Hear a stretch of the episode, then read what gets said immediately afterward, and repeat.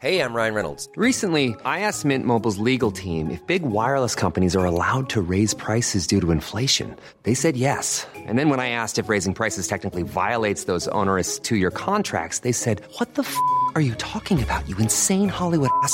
So to recap, we're cutting the price of Mint Unlimited from $30 a month to just $15 a month. Give it a try at mintmobile.com slash switch. $45 upfront for three months plus taxes and fees. Promo for new customers for limited time. Unlimited more than 40 gigabytes per month. Slows. Full terms at mintmobile.com.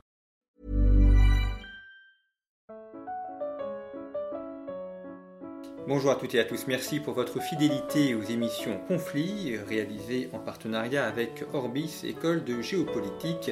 Nous consacrons une deuxième émission à la puissance chinoise, euh, toujours avec Claude Chancel, co-auteur avec Eric Charles Pilberg d'un atlas de la Renaissance chinoise publié par la revue Conflit euh, dans son hors-série numéro 8 de l'automne 2018 que l'on trouve en kiosque jusqu'au mois de décembre. Et dans cet atlas, il y a donc une cinquantaine de cartes euh, sur l'histoire, sur la géoéconomie, sur la géopolitique chinoise.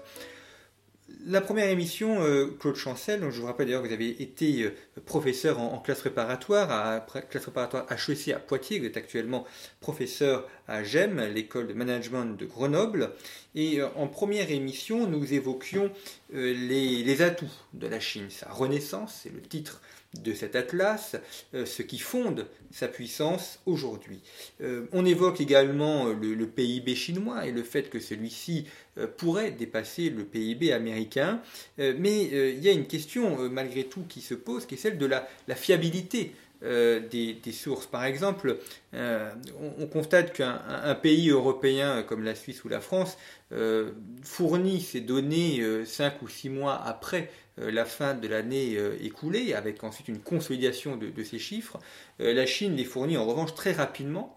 Et ce sont souvent des chiffres qui correspondent aux objectifs euh, fixés par euh, les plans euh, du parti. Est-ce qu'on peut être certain que ces chiffres sont bien fiables et que lorsqu'on nous dit que la Chine a un PIB proche des États-Unis, c'est un PIB réel et non pas un PIB inventé ou trafiqué? C'est une excellente question. En Chine, c'est le parti qui contrôle et qui entend tout maîtriser. Et vous avez parfaitement raison, il ne saurait être question de prendre à la lettre les statistiques de son bureau national dit des statistiques. En quelque sorte, euh, l'empire chinois qui a bien des vertus peut être à l'occasion l'empire du mensonge.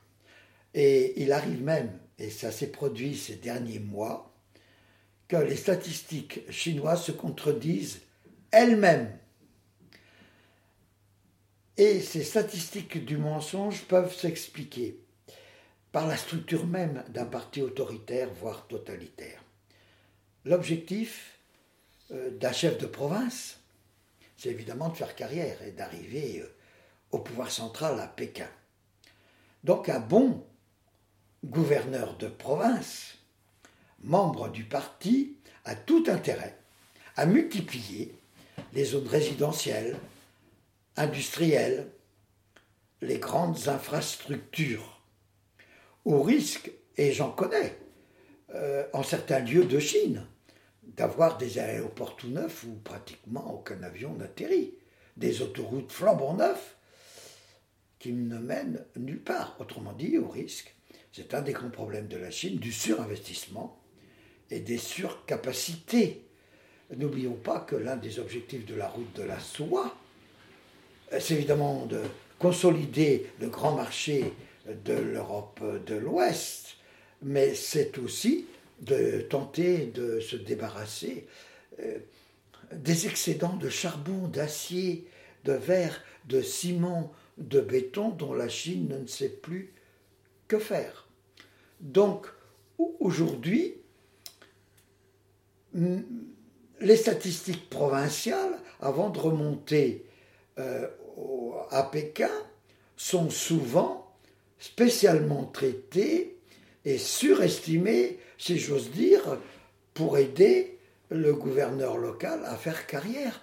Pour, c'est une expression triviale en français, mais pour, se faire mousser en quelque sorte. Alors, si on ajoute toutes les statistiques au niveau des villes, au niveau des, comtés, au niveau des provinces et même au niveau de l'État, il faut afficher d'excellents chiffres qui seront peut-être vérifiés, mais nul euh, ne connaît parfois l'état réel de l'économie chinoise.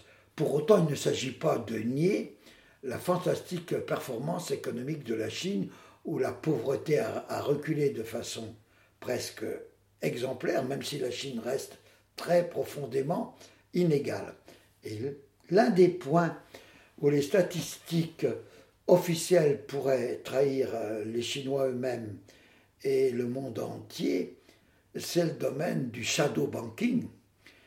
Il y a malaise aujourd'hui dans les banques chinoises qui n'ont pas fait tout à fait leur travail, c'est-à-dire qu'ils ne permettent pas aux Chinois de valoriser en quelque sorte leur épargne, fruit euh, de leur euh, travail. Le résultat, c'est que la Chine s'explique par les réseaux de confiance. Et euh, les Chinois s'entraident au niveau d'un shadow banking, c'est-à-dire par des établissements de crédit et de prêts qui ne sont pas officiellement des banques. Et là, parfois, elles sont souvent aux mains de mafia, on dit en Chine euh, des triades. Et euh, évidemment, il est arrivé que ça se passe parfois extrêmement mal.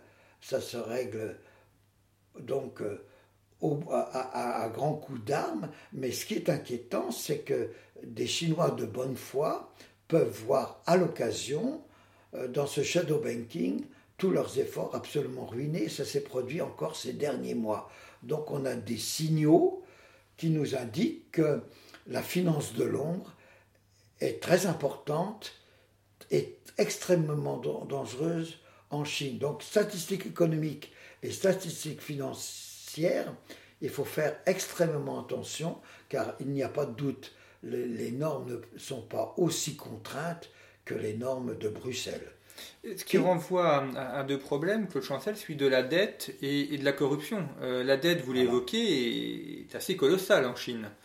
Oui, euh, non, alors, cette dette, c'est un point fort de la Chine, elle est aux mains des travailleurs euh, épargnants chinois, mais elle est colossale puisque tout le monde est d'accord, si on cumule les dettes des ménages chinois voir l'immobilier, vous imaginez bien, ou le système éducatif. L'orphelinat coûte une fortune à éduquer jusqu'à l'université.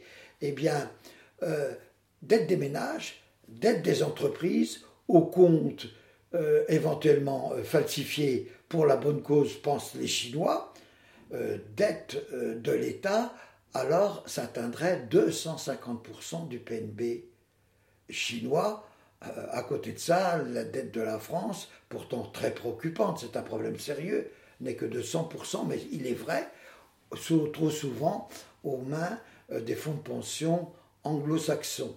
Mais beaucoup de gens actuellement sont inquiets parce que la, Chine a, pu ou su échapper à la crise dont nous ne sommes pas sortis, ne l'oublions pas, soyons prudents, de 2008.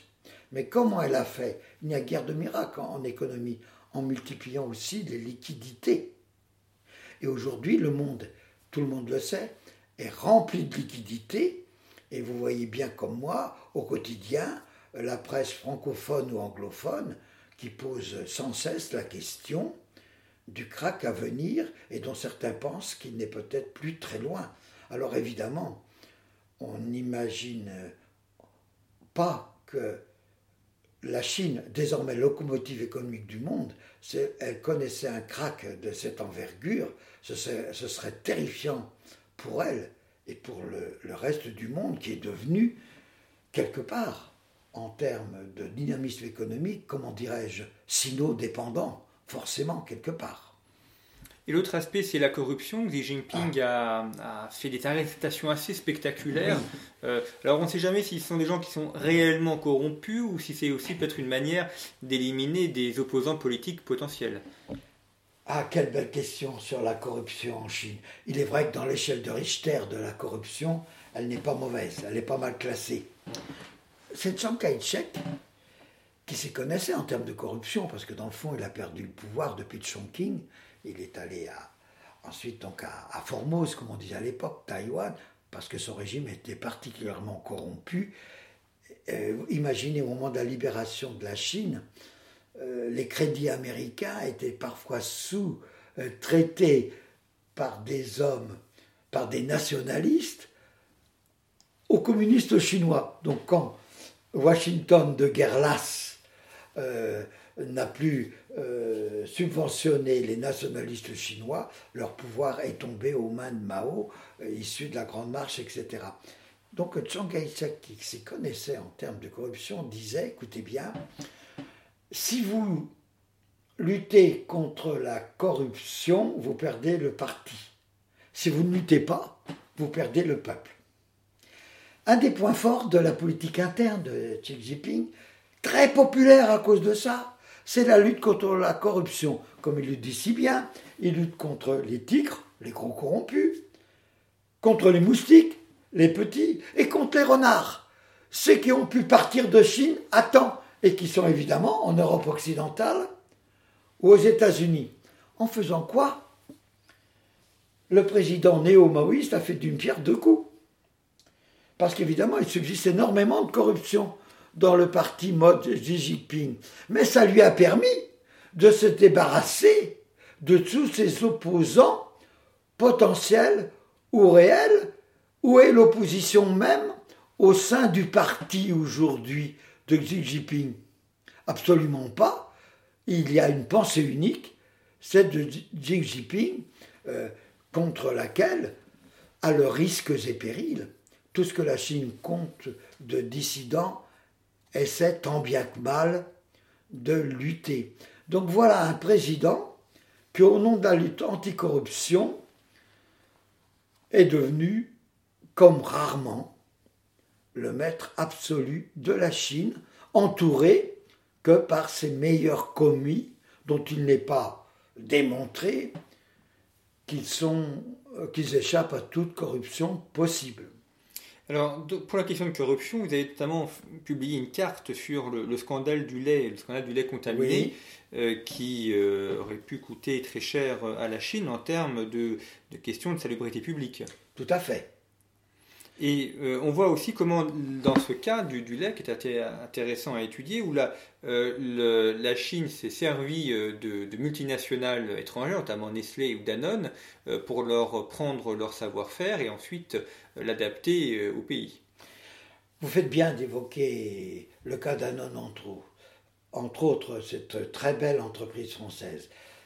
Danone obligé de faire un joint venture avec son partenaire chinois, Waha, a donc littéralement appris son remarquable savoir-faire au premier rang mondial, à savoir traiter le lait, qui est un produit extrêmement sensible et très délicat à traiter, d'une part, donc elle a appris aux Chinois à faire des yaourts, même si ce n'est pas dans leur culture euh, nutritionnelle habituelle, d'une part, et d'autre part, elle a appris, c'est extrêmement important, dans une Chine où vous ne pouvez même pas boire l'eau du robinet à l'hôtel, tellement elle est impure, hein. on ne boit de l'eau en Chine que de l'eau en minéral décapsulée devant vous de préférence. Il ne faut pas l'oublier.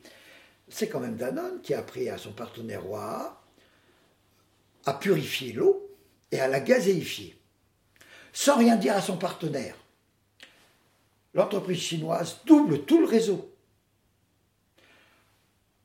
En Chine, car Danone, comme toutes les entreprises du monde, avait rêvé d'avoir le marché chinois. Une fois le réseau doublé, quand Danone s'en aperçoit, alors prise de cours, a traduit Danone, écoutez bien,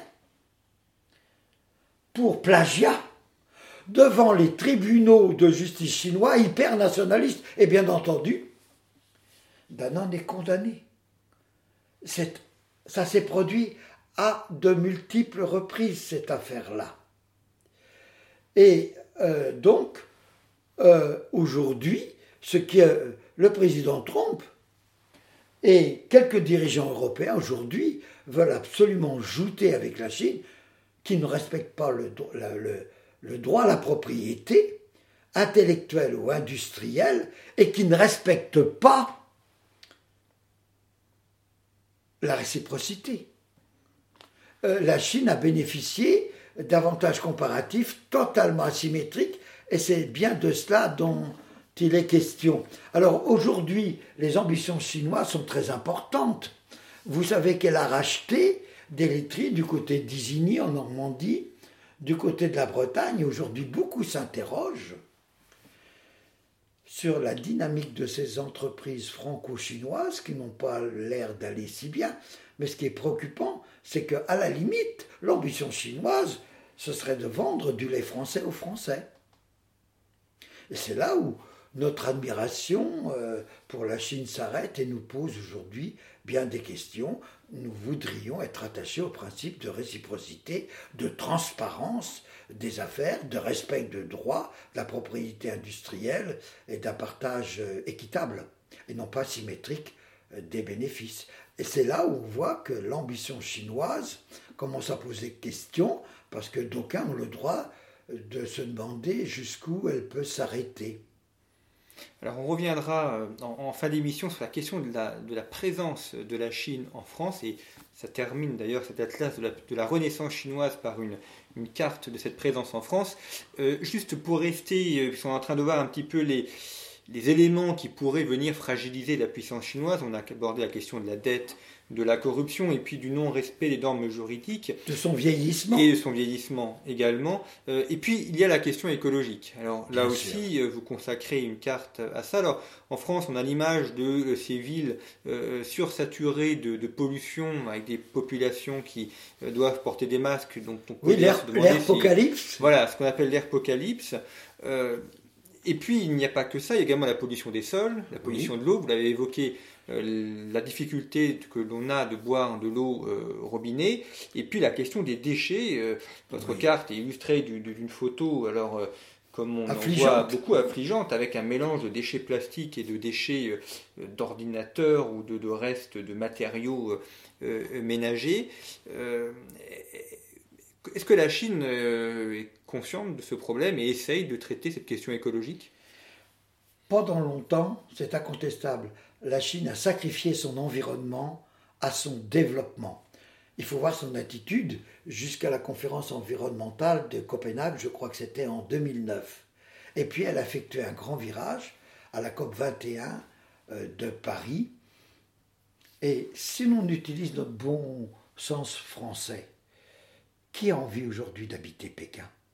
Y séjourner pendant quelque temps pour des affaires diplomatiques, économiques, financières, oui. Mais ces journées, en revanche, les Chinois, ils rêvent d'habiter l'Occident dès qu'ils le peuvent, sans rien renier à leur attachement légitime et profond à, leur pays. Et là, euh, les catastrophes écologiques se profilent. Vous avez cité l'apocalypse, la Terre gonflée de métaux lourds, euh, des maladies extrêmement graves, avec en plus le désert qui avance,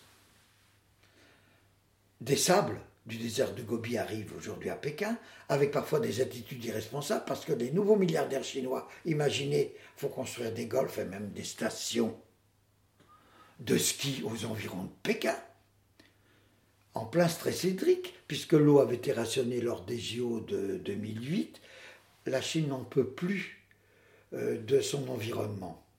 Sauf que sous l'emprise de la contrainte, elle sait réagir et à son habitude très vite. Un, elle a commencé à reforester. Deuxièmement, mais ça c'est préoccupant, euh, parce que la, Chine, euh, outre sa peur ancestrale du chaos, c'est la peur de la famine. Or, euh, imaginez ce qui se passe. D'ailleurs, il n'y a pas si longtemps, se dire bonjour en chinois, c'était se dire pratiquement Avez-vous pris quelque chose aujourd'hui? Euh, la Chine a eu longtemps faim. Et euh, aujourd'hui, son problème, euh, c'est qu'elle n'a que 8% des terres arables du monde pour 20% de la population. Or, depuis que nous parlons, elle continue à faire des zones industrielles et résidentielles, parfois discutables. Imaginez la Chine qui a un réseau d'autoroutes plus important que le réseau américain à superficie comparable. Toutes ces infrastructures ont complètement grignoté la Terre, et nous, nous aurions une crainte pour la Chine, c'est qu'elle est déjà devenue dépendante du approvisionnements du monde entier au point de vue agroalimentaire. Un peu comme naguère le Japon. D'où notre question à nous. Pourquoi maltraiter autant nos agriculteurs? La France a un avantage comparatif inouï. Elle reste le pays de Sully, labourage et pâturage. Et moi, je dis avec mon bon sens que le premier carburant de l'homme, c'est quand même la nourriture en quantité et surtout en qualité. Mais là, la Chine est très très vulnérable. Vous imaginez bien.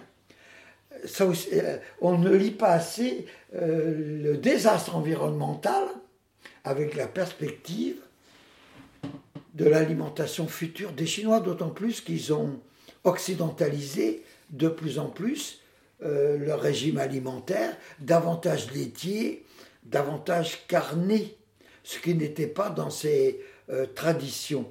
Mais la Chine, elle a pris euh, la mesure de ce problème-là. De nouveau, je disais le désert avance, mais les côtes s'affaissent. Vous savez que la skyline de, de Shanghai, les gratte-ciels, ils sont immenses puisque aujourd'hui, c'est à qui aura la plus haute tour du monde pour afficher et affirmer sa puissance. Mais il y a un phénomène de subsidence.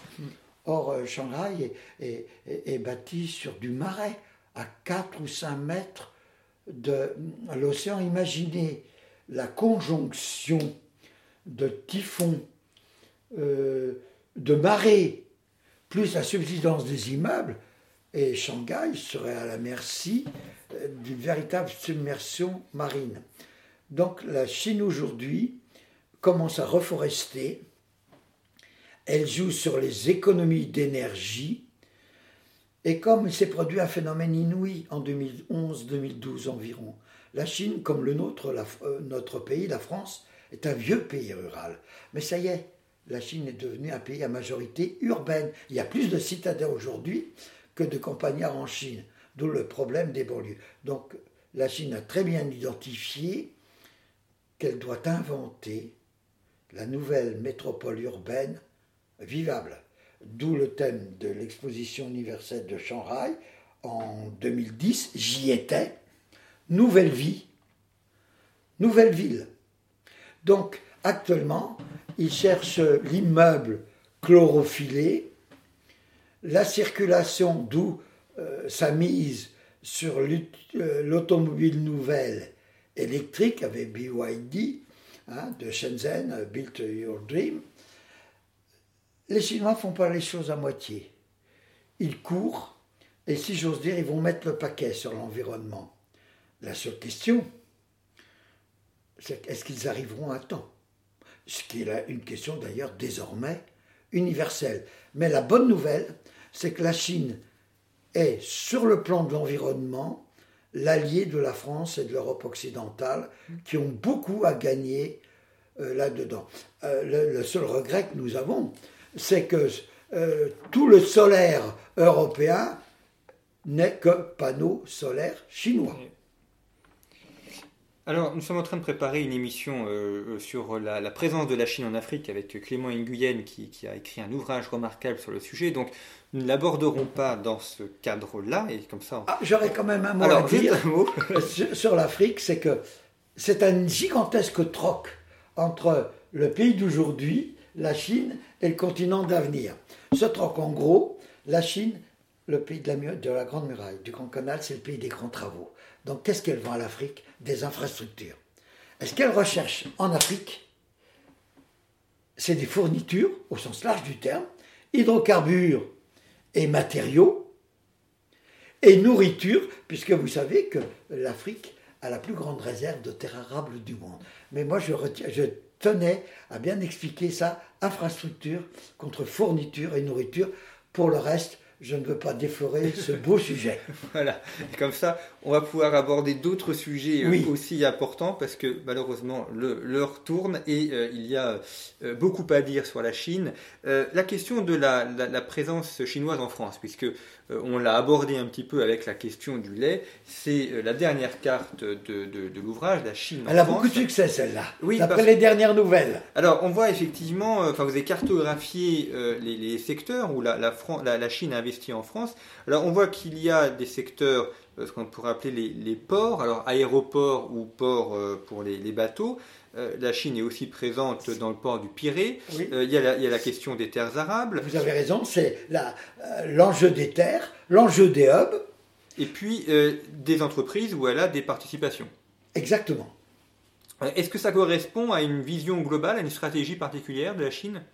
Ah oui, la, la- la Chine, elle a absolument une vision euh. Alors ce que vous avez cité, euh, la France, évidemment, est intéressante au point de vue de l'avenir agroalimentaire. Euh, ça, ça c'est très très très important. Ensuite, vous avez évoqué la guerre des hubs. En effet, la Chine a tout misé sur la mobilité et la connectivité, il ne faut pas l'oublier. Deux exemples. Dans ce pays, on payait d'habitude cash. Et je voudrais quand même insister sur le fait que ce qui m'avait étonné en Chine, comme tous les voyageurs français, c'est que vous n'avez pas des coupures de yuan au-delà de 100 yuan. Pourquoi? Parce que s'ils avaient fait des grosses coupures de 500 000 ou 2000 yuan, vous imaginez au niveau des trafiquants en tout genre que, alors que le trafic remplissait des coffres de voitures, une petite sacoche là aurait suffi. D'où la, la- incroyable mais vrai. Pourquoi il n'y avait pas de grosses coupures cash? En Chine Mais aujourd'hui, la Chine a pris un virage. Il passe directement de la culture cash aux cultures mobile only. Ce qui est en train de se passer en Chine, c'est depuis euh, la révolution de la grande distribution, le bon marché en France sous Napoléon III, et puis Carrefour à partir de 1963, c'est que la Chine est en train de réaliser la plus grande révolution du commerce de détail qui soit au monde. Sans cash. Mobile only. Ça, on n'en a peut-être pas pris assez la mesure en France où il va se produire, ici comme ailleurs, une révolution de la distribution absolument euh, phénoménale. Donc votre question, vous me la rappelez parce Alors que oui, c'était sur la, important. sur la stratégie chinoise en France. Euh, Est-ce que ça correspond à une vision précise, enfin les, les investissements? Oui, elle joue sur l'agroalimentaire et ce qu'elle veut, c'est une économie désormais euh, diversifiée. Euh, Donc la France, avec de- des industries pointues et des, PME, son ingénierie évidemment intéresse la Chine. Et quant au point de vue tertiaire, elle a pris des parts, veut- ou elle veut prendre des parts dans la Compagnie des Alpes. Elle a pris euh, des parts aussi dans le Club Méditerranée, comme l'on sait.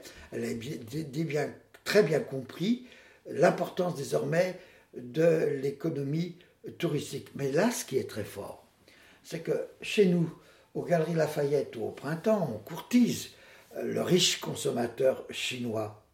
Mais en prenant part dans des hôtels de la région parisienne ou dans la Compagnie des Alpes, ce qui est très fort, c'est que cet argent dépensé par les Chinois en France, dans des entreprises où les Chinois auraient leur code-part, reviendrait en quelque sorte aux finances chinoises. La boucle est bouclée. Toujours cette vision extrêmement synthétique et non pas analytique, globale, où toutes les dimensions d'un seul problème sont prises en compte par les Chinois.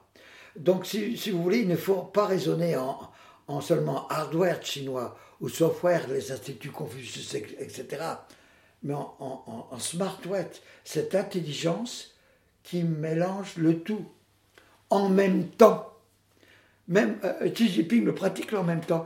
Par exemple, il a dit qu'il fallait que les entreprises, les champions chinois, il y en a 117 à peu près, aux mains du parti, il a dit que c'était des entreprises has-been et qu'il fallait promouvoir le privé, que le parti, d'une façon ou d'une autre, qui encore, je voudrais signaler qu'en 2002, au 16e congrès du Parti commu- communiste chinois, ils ont rajouté, comme pouvant faire partie du Parti communiste chinois, écoutez bien, les entrepreneurs patriotes. Seule la Chine peut faire comme ça, le communisme chinois. On réintègre.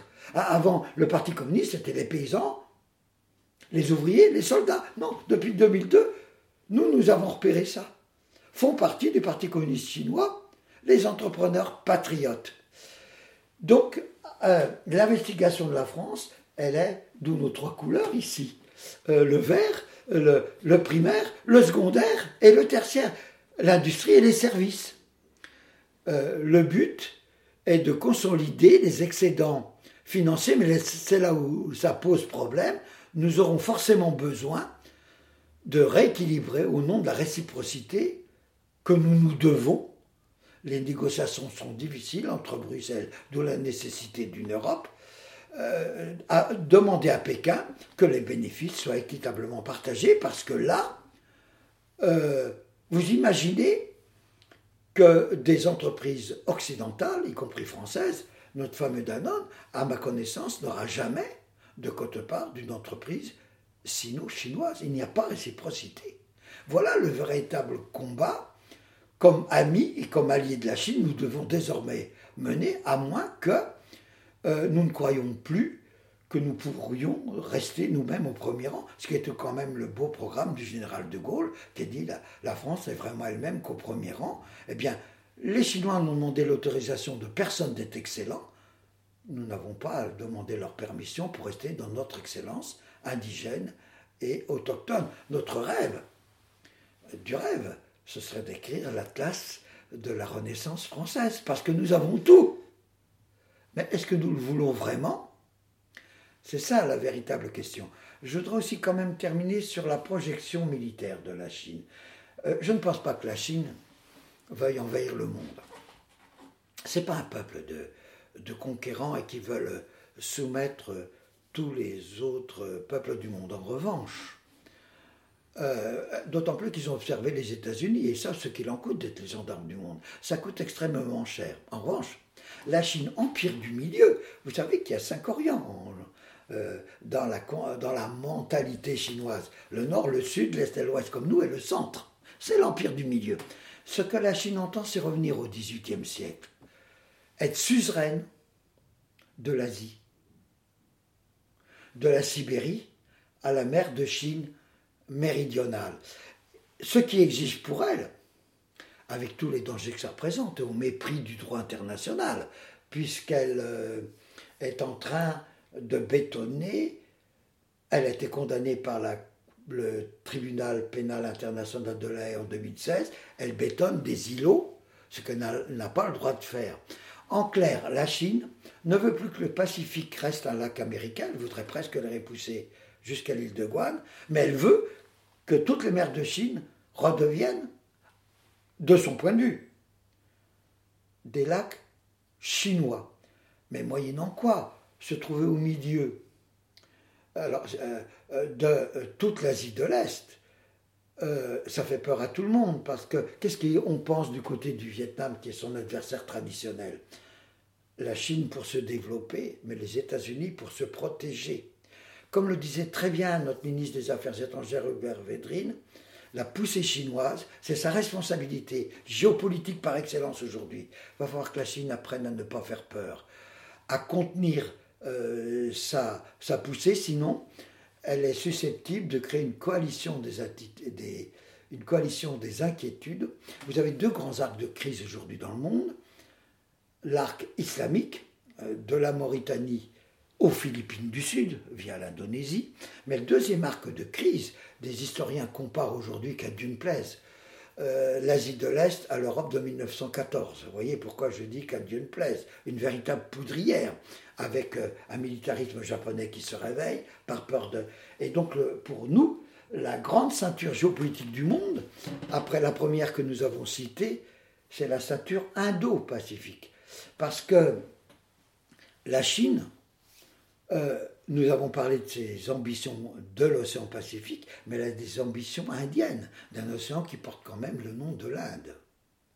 Et puis les, les, deux arcs de cercle se recoupent au niveau du Xinjiang et des Ouïghours. Exactement, c'est exactement cela. Alors je voulais vous dire que, et ceci intéresse particulièrement notre pays, qui est une puissance géopolitique pacifique, vous voyez ce qui va se passer en Nouvelle-Calédonie, etc. Et, et, et regardez, c'est pas un hasard si l'Inde, traumatisée par sa défaite militaire face à Mao en 1962, pourquoi l'Inde s'intéresse autant euh, aux, rafales? C'est en cas de guerre dans les montagnes les plus du monde, parce que euh, le rafale, on peut être chauvin à cette occasion, l'avion le plus cher du monde, mais parce qu'il est le meilleur. C'est le seul avion qui peut être à la fois bombardier et faire la chasse dans l'Himalaya. Et pourquoi l'Australie? Elle achète 12 sous-marins À la France, la boucle est bloquée. Japon, Australie, Inde et États-Unis. Alors dans l'océan Indien, la France elle a elle-même deux départements français, la Réunion et Mayotte. Pas loin, un pays qui nous est cher, personnellement, Madagascar, qui reste quand même un pays francophile et francophone. Donc vous voyez que euh, l'arc, euh, on peut parler d'un arc de crise indo-pacifique en réplique à la Chine, qui n'est plus seulement une puissance continentale, mais également, elle fonctionne en 3D, si je veux dire, le continental, le spatial et l'océan. Elle a une dimension océane, d'où ces enjeux. Et alors, exemple, euh, parce que le temps passe extrêmement vite, mais la Chine a fait de tels progrès au niveau des missiles et de la balistique, elle en est, elle a fait euh, des missiles hypersoniques à la vitesse de Mach 3, Mach 4 ou Mach 5, ce qui, d'où notre question presque un petit peu angoissée, nous permettrait peut-être d'expliquer la relative timidité de la force des forces océaniques, la cinquième et la septième flotte des États-Unis d'Amérique, parce que, est-ce qu'on est bien sûr, est-ce du bluff, un grand bluff, ou pas, que les Chinois pourraient disposer de missiles à la vitesse Mach 3 ou 4, ce qui veut dire que le capitaine d'un porte-avions, fut-il américain, au moment où il apercevrait sur les radars, le missile serait déjà sur lui.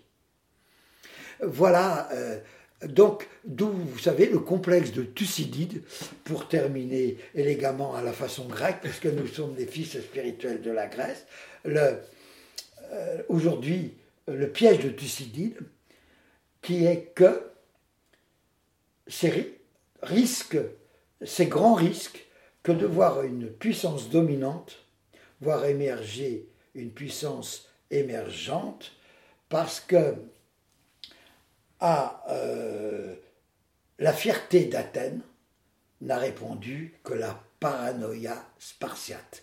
On terminera sur ce grand danger d'un conflit qu'on ne souhaite éminemment pas, parce que je serais de ce point de vue-là, puisque je viens de Poitiers, de la vie euh, du Premier ministre Jean-Pierre Raffarin, je souhaite pour tous, nous souhaitons pour tous, une Chine prospère et apaisée, beaucoup moins dangereuse qu'une Chine qui redeviendrait arrogante, euh, déstabilisée et qui n'aurait pas vaincu la pauvreté de masse alors même qu'elle vient de faire des progrès gigantesques et réconfortants. Le monde a besoin d'une Chine apaisée pour être lui-même apaisé aujourd'hui.